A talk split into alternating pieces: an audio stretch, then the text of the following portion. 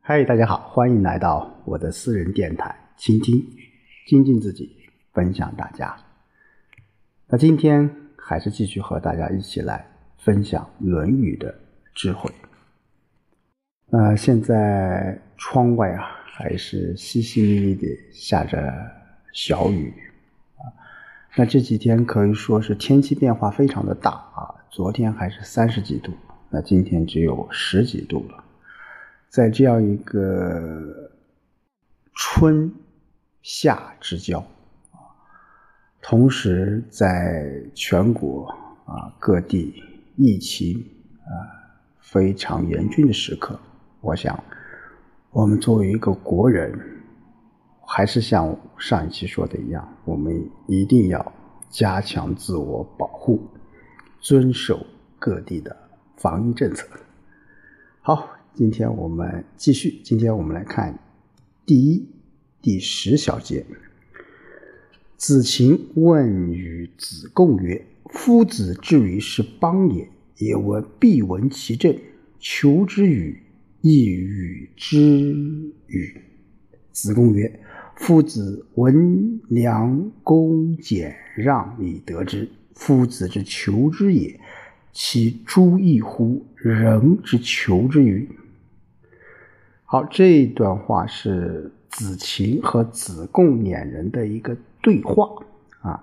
我们说子禽和子贡啊都是孔子的学生啊，他们两个这种对话在这里主要体现了孔子为人处事的方式与风格。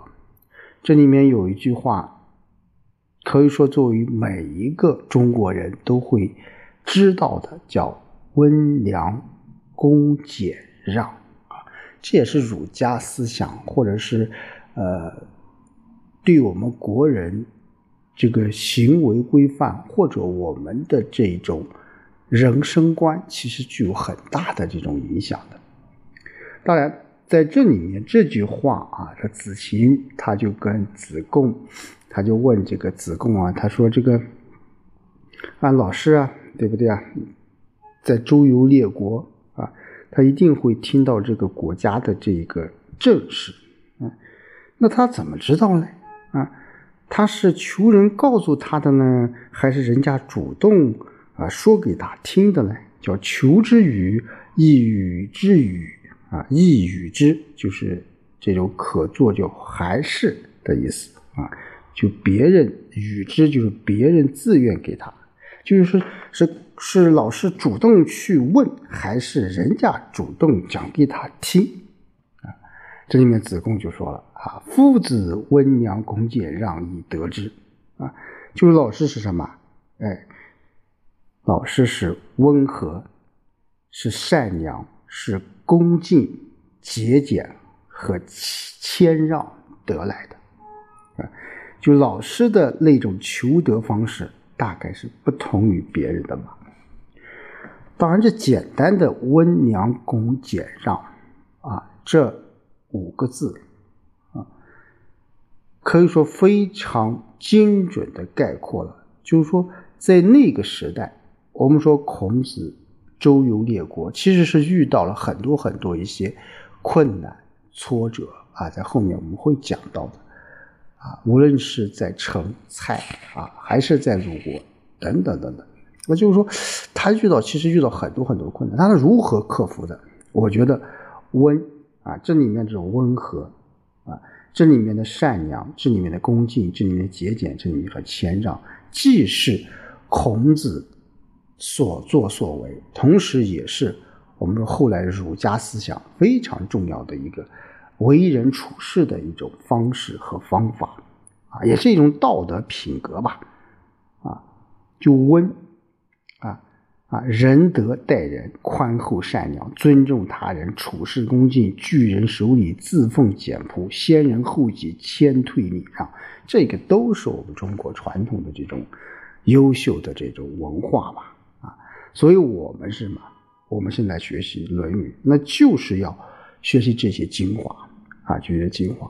温良恭俭让在现实，在现代，我觉得仍然具有非常重要的一个意义。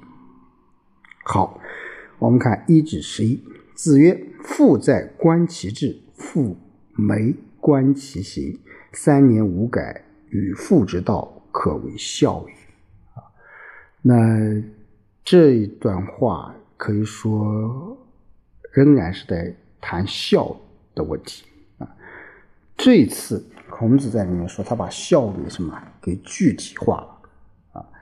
当然，这句话其实它是有前提的，就是父亲所。尊崇的道理一定是正确的，啊，那如果不正确的话，啊，那你父在观其志，父没观其行，那其实就没有一些意义了，啊，就是说我们不管一个父亲他的思想和道德水平有多高，但对于儿子的期望标准都是一样的。我们说天下的父母。都是一样的，都是望子成龙、望女成凤。所以说，父亲在世的时候，儿子已经表现出自己的志向，观其志。那么，父亲去世之后，儿子也不要降低自己的标准啊。这里面观其志和观其行啊，这里面志啊，我觉得不仅是志向，同时也有啊一些。理念啊，一些标准道德的标准啊，那观其行啊，这里面行当然是啊自己对人对事的实践的这种行为啊，实践的这种行为。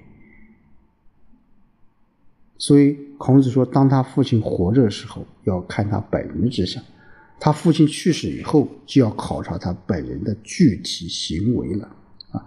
如果他长期坚持父亲生前那些正确原则，就可以说是尽孝啊。我们说尽孝，孝，它不仅说体现在你的父母在的时候，更为重要的是什么？哎。他不在的时候，你仍然能够啊，叫三年无改于父之道，可谓孝矣。当然，三年不仅仅是三年。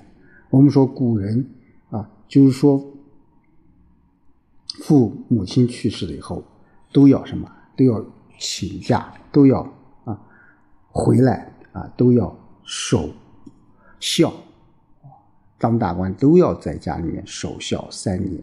这在后面马上我们会说到啊，所以说这个就是你坚持父亲生前那些正确的原则，那就是孝了。所以说他把孝的这个范围就延伸了，不仅仅就是说我们要对待父母亲要恭敬啊，要啊顺从啊，要呃奉养，要给予。他们更多的理解，其实这一点，这个孝，我觉得就是一种大孝啊，大孝。所以说，孝敬父母要做到什么？言行一致啊。即使父母不在了，也应该遵循父母的教导形式。所以说，我们说现在叫家教，家教。什么叫家教？就是父母亲，甚至我们的先祖，他们的好的这些东西。他能够延续下来，能够体现在他的儿子、孙子，甚至下下一辈身上。好，一至十二。有子曰：“礼之用，和为贵。先王之道，斯为美。小大由之，有所不行。知和而和，不以礼节之，亦不可行也。”啊，亦不可行也。那这句这段话其实是在讲这个治国的一个道理了，啊，它主要是强调那种礼乐相济为用的，啊，所以说游子啊，当然这里面也是学生啊，游子说礼的功用就礼之用啊，以遇事做到恰当和顺为贵，说礼之用和为贵。那先王之道，什么是先王呢？就古代圣王的治国之道啊，就以前的圣明君主来治理国家，最可贵的地方就是在这里，啊，就他们做事思维美，无论大事小事都按这个原则去做。如遇到行不通的，仍一味的追求和顺，并却并不用礼法去节制它，也是行不通的，也是行不通的。啊，和啊是儒家特别倡导的一种伦理啊，政治和社会的准则。和啊以和为贵，所以在《礼记》当中叫。喜怒哀乐之未发，谓之中；啊，发而皆中节，谓之和。所以，和对中国传统的文化是具有非常非常重要的。啊，现在我们还经常和为贵，以和为贵。那你的推行和应用，就是要以和谐来为贵。啊，当然，它它并不是要为和谐而和谐。所以，礼它是社会规范和社会秩序的一种具体的表现。那你脱离了这些规范和秩序的和谐，当然是行不通的，当然是行不通的。所以，先王之道啊，就是指西周以来实行的这些礼乐制度啊。但到了春秋的时候，特别是到孔子的时候，就渐渐的被什么被破坏了，出现了成事君子弑父的现象。经常的出现，所以牛子就提出了叫什么“和为贵”的主张啊，但是他又讲不能以和而和，而要以礼节来什么治之啊治之。这是回想到我们说，我们说我们现在啊呃，我们要建立人类命运共同体啊，我们要建立一个富强、民主、文明、和谐。